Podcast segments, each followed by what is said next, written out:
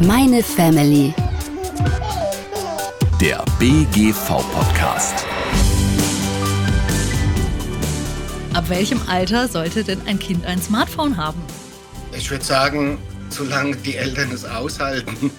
ähm, Solange die Eltern aushalten, sollten sie lieber kein Smartphone haben, meinst du? solange die Eltern den Druck aushalten. Ach so. Ja, das ist natürlich, das ist natürlich ein bisschen flapsig gesagt und nicht ganz ernst gemeint.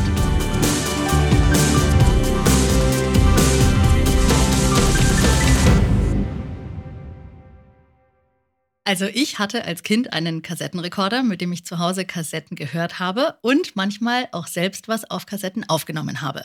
Das war es dann aber auch schon mit meiner Mediennutzung damals. Heute gibt es da ganz andere Möglichkeiten und darum ist der Alltag von Kindern und Jugendlichen heute so eng mit Medien, elektronischen Geräten und technischen Kommunikationsmitteln verwoben wie noch nie. Das fängt ja schon bei den ganz Kleinen an, die nicht nur Hörspiele und Lieder über ihre Audioboxen hören, sondern auch die Handys ihrer Eltern intuitiv bedienen können und ganz schön oft danach verlangen. Dann kommen in Kindergarten und Schule Tablets und vielleicht Laptops dazu. Teenager nutzen Social Media dann, um Kontakte zu knüpfen und sich mit ihren Freunden auszutauschen. Was Eltern da tun können, damit ihre Kinder selbstbewusst mit elektronischen Geräten und Medien umgehen, darum geht's heute beim BGV Meine Family Podcast. Hi, mein Name ist Stefanie Schmitz, ich bin die Steffi und ich freue mich, dass ihr wieder eingeschaltet habt. Ja, früher oder später werden Eltern mit dem Thema Medien konfrontiert. Aber ab welchem Alter sollten Kinder denn Tablets, Smartphones und Co nutzen? Und vor allem, wie bringen wir ihnen den richtigen Umgang damit bei? Die Antworten darauf hat jetzt unser heutiger Gast Jürgen Held. Er ist Medienpädagoge und arbeitet beim Jugendamt Mannheim. Hallo Jürgen. Hallo Steffi. Jürgen, erklär uns doch mal, wie deine tägliche Arbeit mit Kindern und Jugendlichen, aber eben auch mit den Eltern aussieht. Gerne. Ich bin Medienpädagoge bei der Stadt Mannheim, dort beim Jugendamt schon seit über 18 Jahren beschäftigt und habe die Fachstelle Medienbildung inne. Dort arbeite ich mit Kindern und Jugendlichen zur Medienbildung. Ich initiiere Projekte, halt Veranstaltungen und Vorträge, auch für Multiplikatoren, für Lehrkräfte und für Mitarbeiterinnen in der Jugendarbeit. Ich bin also dort auch für die Aus- und Weiterbildung der Multiplikatoren zuständig. Und seit etwa zehn Jahren habe ich die Fachstelle für den Jugendmedienschutz in Mannheim inne. Deine Arbeit hat sich ja in den vergangenen Jahren wahrscheinlich auch massiv geändert, allein durch die ganzen neuen Möglichkeiten, die es in Sachen Medien so gibt, ne? Ja, absolut. Also mein Job ist keineswegs langweilig und wenn ich beispielsweise für zwei Wochen in Urlaub bin oder war und dabei meine ganzen Geräte zur Seite gelegt habe und selbst dann auch kein Smartphone oder so nutze, dann bin ich immer wieder erstaunt, was in dieser Zeit alles passiert ist, wenn ich dann an meinen Schreibtisch zurückkehre und sehe, was es alles für neue Apps und neue Geräte und Anwendungen gibt. Mhm. Und die haben ja sowohl positive als auch eben leider negative Effekte. Aber wir fangen mal der Reihe nach an. Was genau machen Medien denn mit Kindern? Die machen eine Menge. Also an erster Stelle unterhalten sie. Sie bilden aber auch, sie inspirieren und können die Kreativität fördern und sie erweitern natürlich auch das Kommunikationsverhalten und auch die Kommunikationsfähigkeiten der Kinder. Auf der anderen Seite gibt es natürlich auch eine, ich will es gar nicht Schattenseite nennen, aber einen negativen Bereich, worauf wir vor allem als Eltern unser Augenmerk richten müssen. Es kann bei einer exzessiven Mediennutzung natürlich auch zu Entwicklungsstörungen bei Kindern führen. Die Motorik und die Sprache leiden. Kinder sind beispielsweise aufgrund des Medienkonsums unkonzentriert, sind hyperaktiv oder leiden unter Schlafstörungen und Ängsten. Mhm. Und genau darum ist es so wichtig, dass die Eltern da nicht nur einen Einblick haben in die Mediennutzung ihrer Kinder, sondern eben schon auch einen Einfluss darauf vielleicht. Was ist denn so deine Erfahrung? Wann beginnt denn der Medienkonsum bei Kindern? Zählen da auch schon Vorlese- und Hörgeschichten dazu?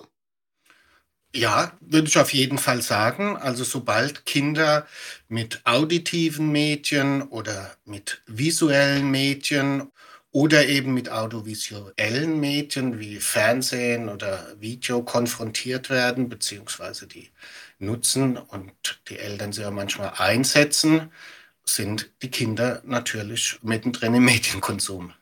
Mhm. Ach, Jürgen, vielleicht mal noch eine andere Frage.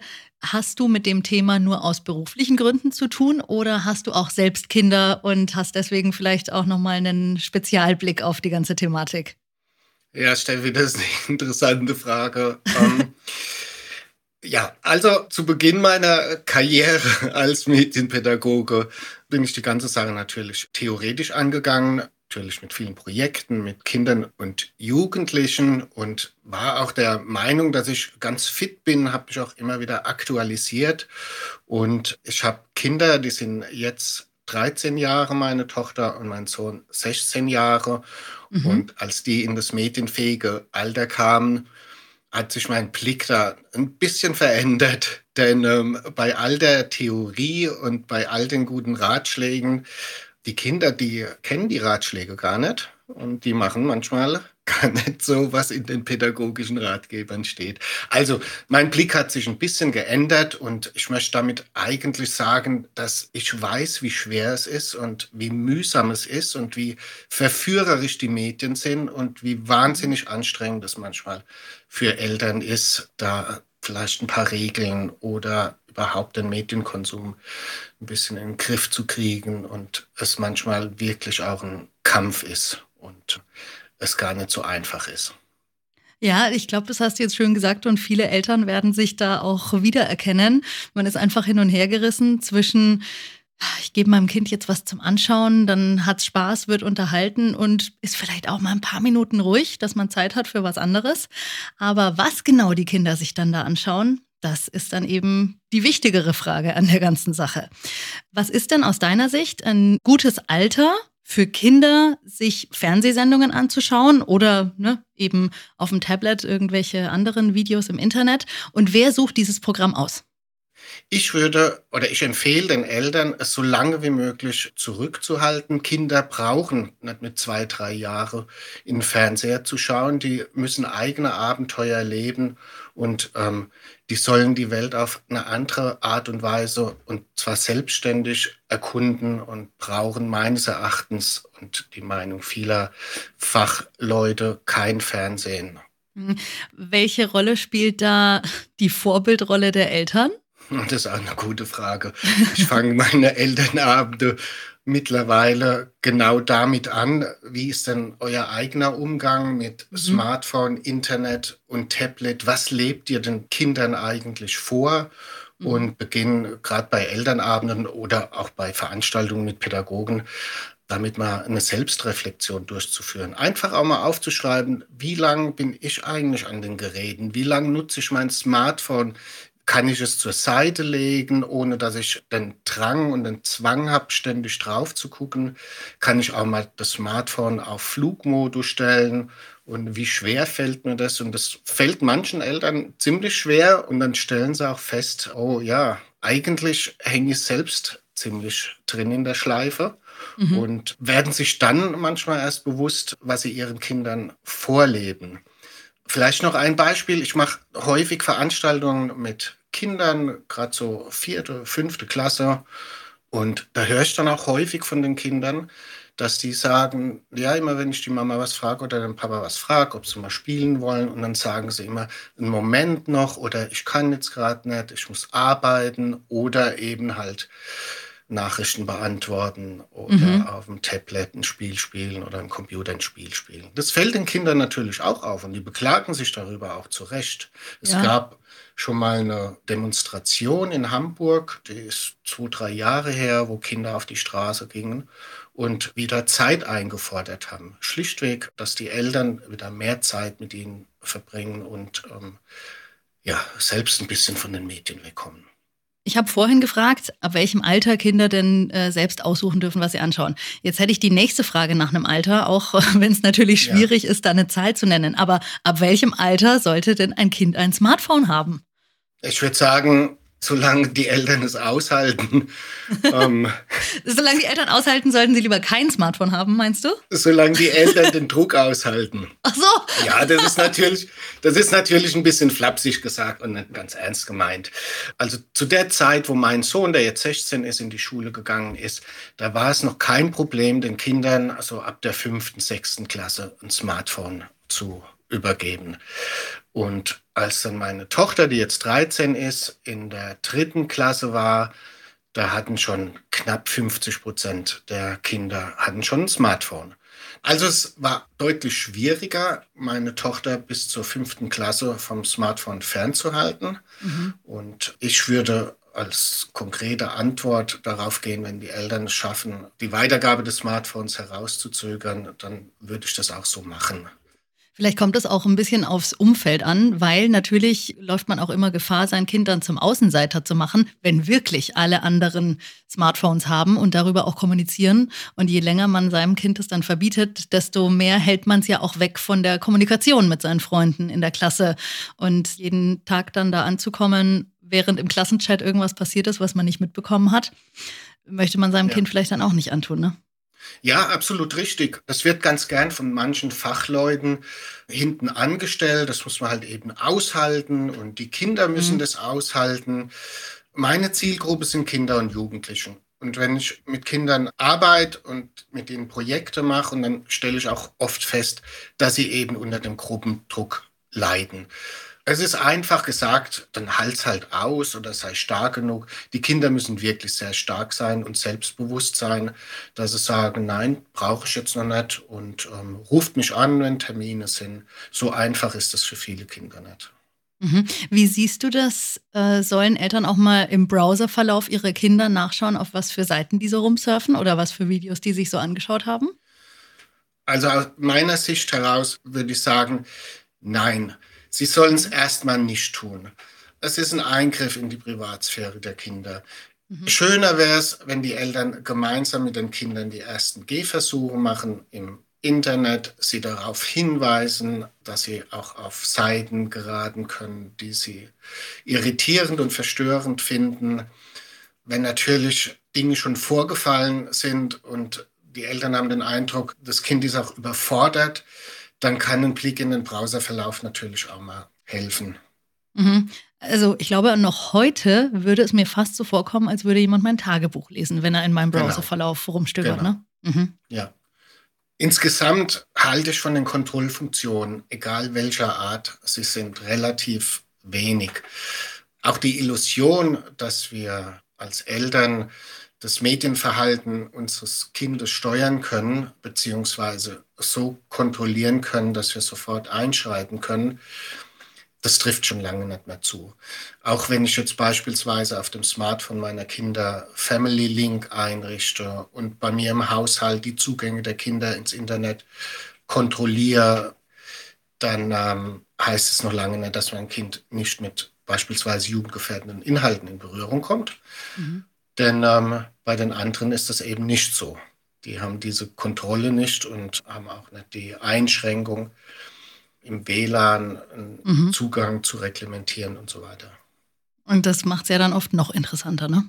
Absolut, ja. Wenn man dann plötzlich auf Seiten kommt, die zu Hause eben ja. gesperrt sind. Oder eben, wenn einfach ein Link verschickt wird, auf den ein Kind unbedarft draufklickt und dann auf Seiten landet, die es selber vielleicht auch gar nicht aufgesucht hätte. Genau. Oh, also ich sehe schon, da gibt es sehr viel zu beachten.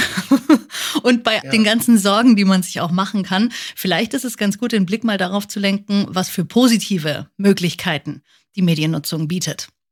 Naja, ein Teil habe ich ja schon genannt. Das fängt an bei der Bildung und hört nicht auf bei der Kommunikation, allein was man schon mit Google Maps und mhm. GPS, Geocaching machen kann. Man kann lernen, eigene Filme zu erstellen. Mein Hobby beispielsweise ist die Fotografie. Ich habe jetzt die Möglichkeit, meine Bilder auszustellen und da hätte ich als Jugendlicher geträumt von und das nutzen auch viele Jugendlichen. Und ja, es gibt zahllose kreative Projekte in den Jugendhäusern, bieten wir beispielsweise an, über eine Foto-Love-Story, was nach wie vor beliebt ist, wie damals zu unserer Jugendzeit. Mhm. Die dann damals noch analog im Printformat. Genau. Und, ja, jetzt, und jetzt eben digital, virtuell. Jetzt wird es digital Und der Trick dabei ist, ich werde dann auch meine ganzen Inputs los, die ich loswerden will, wie Persönlichkeitsrecht, Recht am eigenen Bild, mhm. wie gehen wir miteinander um im Netz, wie reden wir miteinander. Und das merken die gar nicht und haben doch alles dann danach verinnerlicht.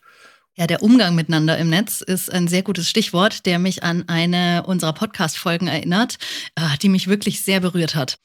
Der Umgang mit Cybermobbing. Das war Thema in Folge 7 beim BGV Meine Family Podcast. Und liebe Zuhörerinnen und Zuhörer, da empfehle ich euch sehr, da mal reinzuhören, wenn ihr mit dieser Folge fertig seid. Also merkt euch schon mal Folge 7, die Cybermobbing-Folge vor. Da waren auch wirklich Erkenntnisse, die unter die Haut gehen, aber die jeder wissen sollte mit dabei. Ja, aber unabhängig vom Umgang miteinander, den man ja manchmal nicht beeinflussen kann, Jürgen, welche Möglichkeiten gibt es denn für Eltern, den Umgang mit Medien doch irgendwie zu beeinflussen? Also auf was sollte man schauen? Gibt es da vielleicht irgendwelche Richtlinien, nach denen man sich richten kann? Ja, Eltern sollten auf jeden Fall den Medienkonsum und auch die Inhalte der Mediennutzung im Auge behalten.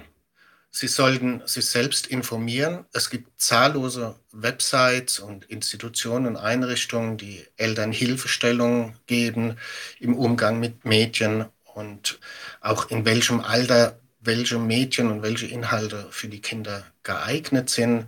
Und ein Beispiel, wenn es darum geht, welche Inhalte Kinder dann im Fernsehen schauen dürfen oder auch welche Spiele sie spielen sollen, dann gibt es eine einfache Sache, sich an die USK und die FSK zu orientieren. Die sagen zwar nichts aus über den pädagogischen Wert der Inhalte mhm. oder der Spiele, aber sie geben doch in etwa so eine Orientierung, was geeignet ist für welche Altersgruppe und es hält einem als Elternteil auch so ein bisschen den Rücken frei, wenn man sich daran orientiert und die Kinder das übernehmen. Und ähm, denn insgesamt ist es wirklich so, dass Erziehung durch die Medien nicht einfacher geworden ist, sondern viel schwieriger. Und die Eltern müssen sich ständig darum kümmern, was machen meine Kinder, was schauen sie sich an, was wollen sie spielen, was ist der neueste Trend. Und ich weiß es auch von mir selbst, das ist nicht immer spannend. Also mir die neuesten TikTok-Videos anzugucken oder mir irgendwelche Teenie-Influencer anzutun, ist kein Spaß. Gut, ich krieg's bezahlt in dem Fall. Aber es hält doch auch jung, oder? Und es hält jung. Ich bin immer up to date, ja, das ist schon mhm. richtig. Aber ich verstehe auch viele Eltern, wenn die beispielsweise alleinerziehend sind und abends um sechs nach Hause kommen und dann sollen sie sich noch damit auseinandersetzen, stundenlang, mhm. dann verstehe ich sehr gut, dass das schwierig ist. Und vielleicht noch ein anderes Beispiel, weil es immer wieder heißt, die Kinder sind so scharf drauf auf die Mädchen und sind so scharf drauf, zu Hause zu sitzen und zu zocken. Ich habe das nicht so erfahren, in den ganzen Jahren nicht. Die Kinder wollen raus, die Kinder wollen Abenteuer erleben und die Kinder nehmen die Mediennutzung auch häufig als Alternative. Ich möchte es gerne an einem Beispiel festmachen. Mhm. Wenn meine Mutter damals gesagt hat, so, du bleibst heute zu Hause, aus welchem Grund auch immer, dann habe ich gekämpft und gekämpft, dass ich irgendwie rauskomme und mich mit meinen Kumpels treffen kann. Wegen der Langeweile, die ich zu Hause mhm. habe. Zu Hause war einfach nichts mehr.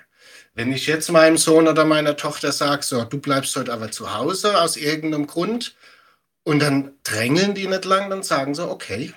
Weil in ihrem Zimmer haben sie dann ein Tablet oder ein Smartphone, da haben sie die Kommunikation nach außen und können sich unterhalten über die Inhalte. Und dann muss ich natürlich auch gleich den Router ausmachen und muss das Smartphone sperren, zum Beispiel.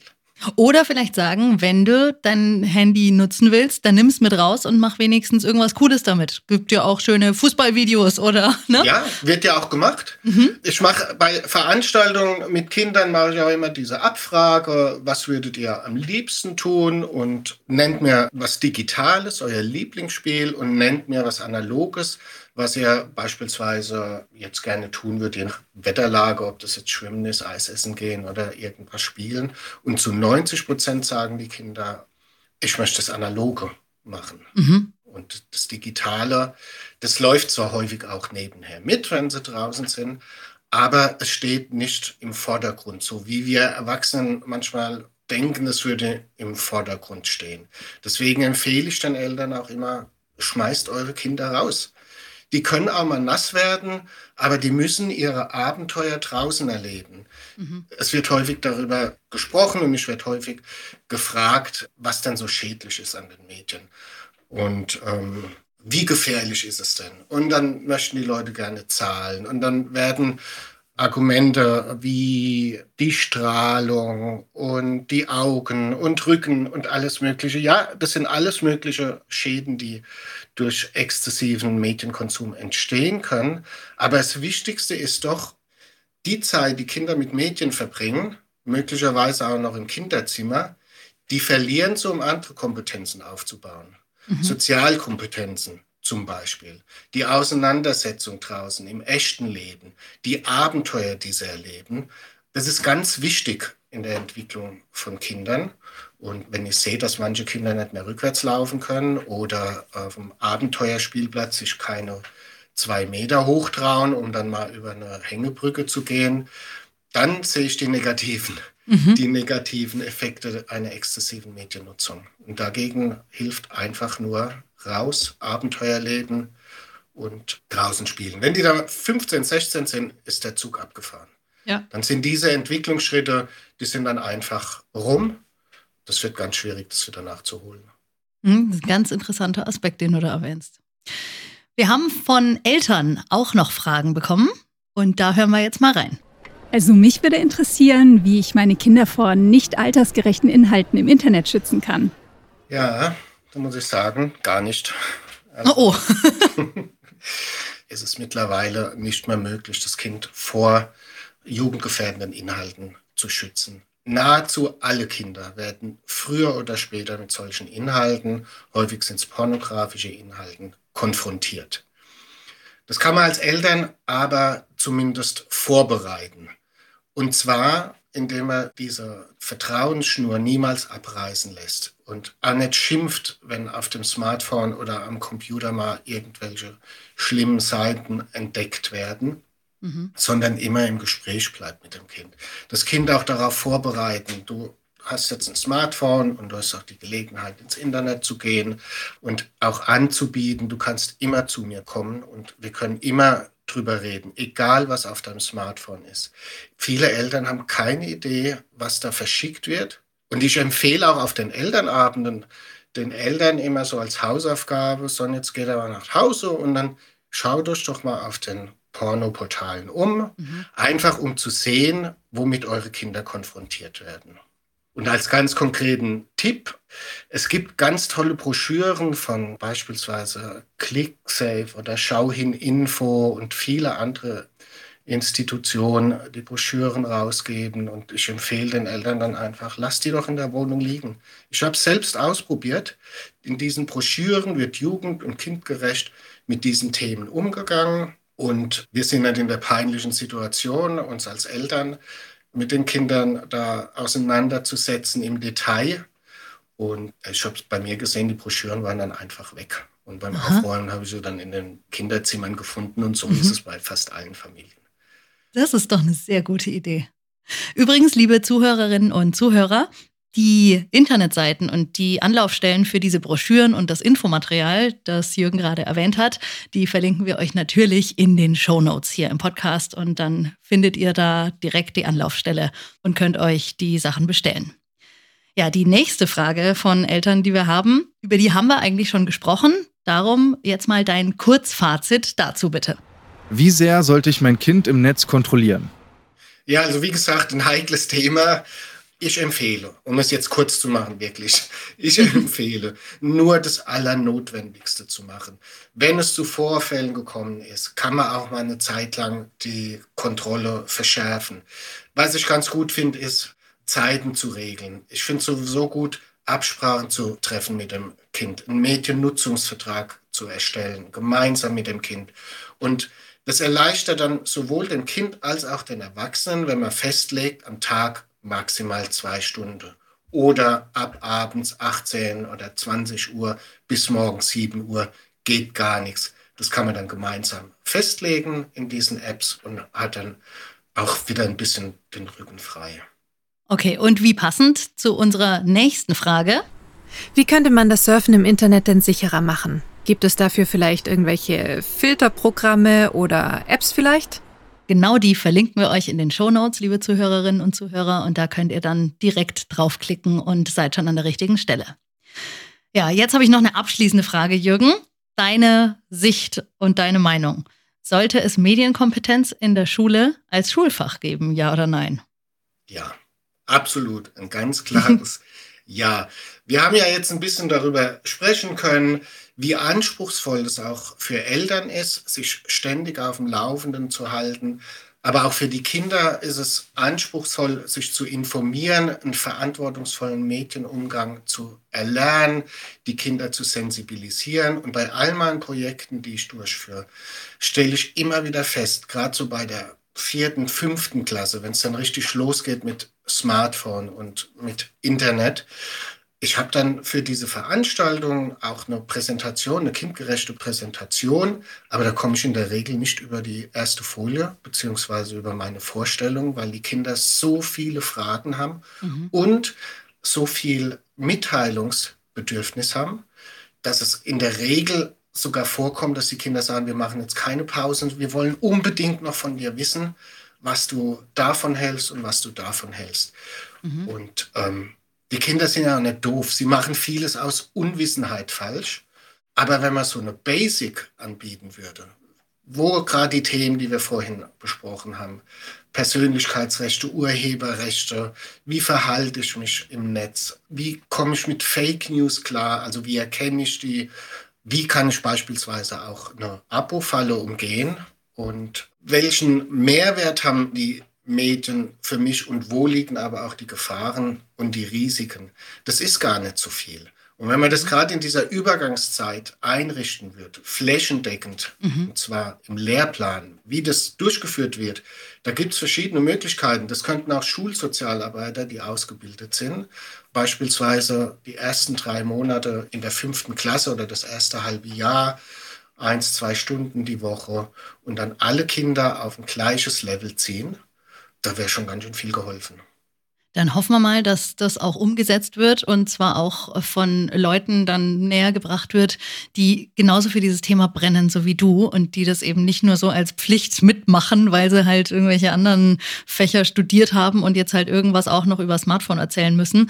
Also Genau. Jemand wie du ist da prädestiniert dafür, den Kindern das wirklich kind- und jugendgerecht beizubringen. Jürgen, vielen Dank, dass wir uns zu diesem hochspannenden Thema heute austauschen konnten und dass du zu Gast warst im BGV Meine Family Podcast. Vielen Dank, dass ich zu Gast sein durfte und über dieses spannende und für mich leidenschaftliche Thema erzählen durfte. Wir könnten bestimmt noch viele Stunden füllen. Und ja, vielen Dank. Liebe Zuhörerinnen und Zuhörer, vielen Dank fürs Einschalten. Ich freue mich, dass ihr auch bei dieser Folge des BGV Meine Family Podcast dabei wart. Und ich freue mich, wenn ihr uns abonniert, damit ihr keine Folge verpasst und wir uns auch bei der nächsten Folge wieder hören. Bis dann, macht's gut. Meine Family. Der BGV Podcast.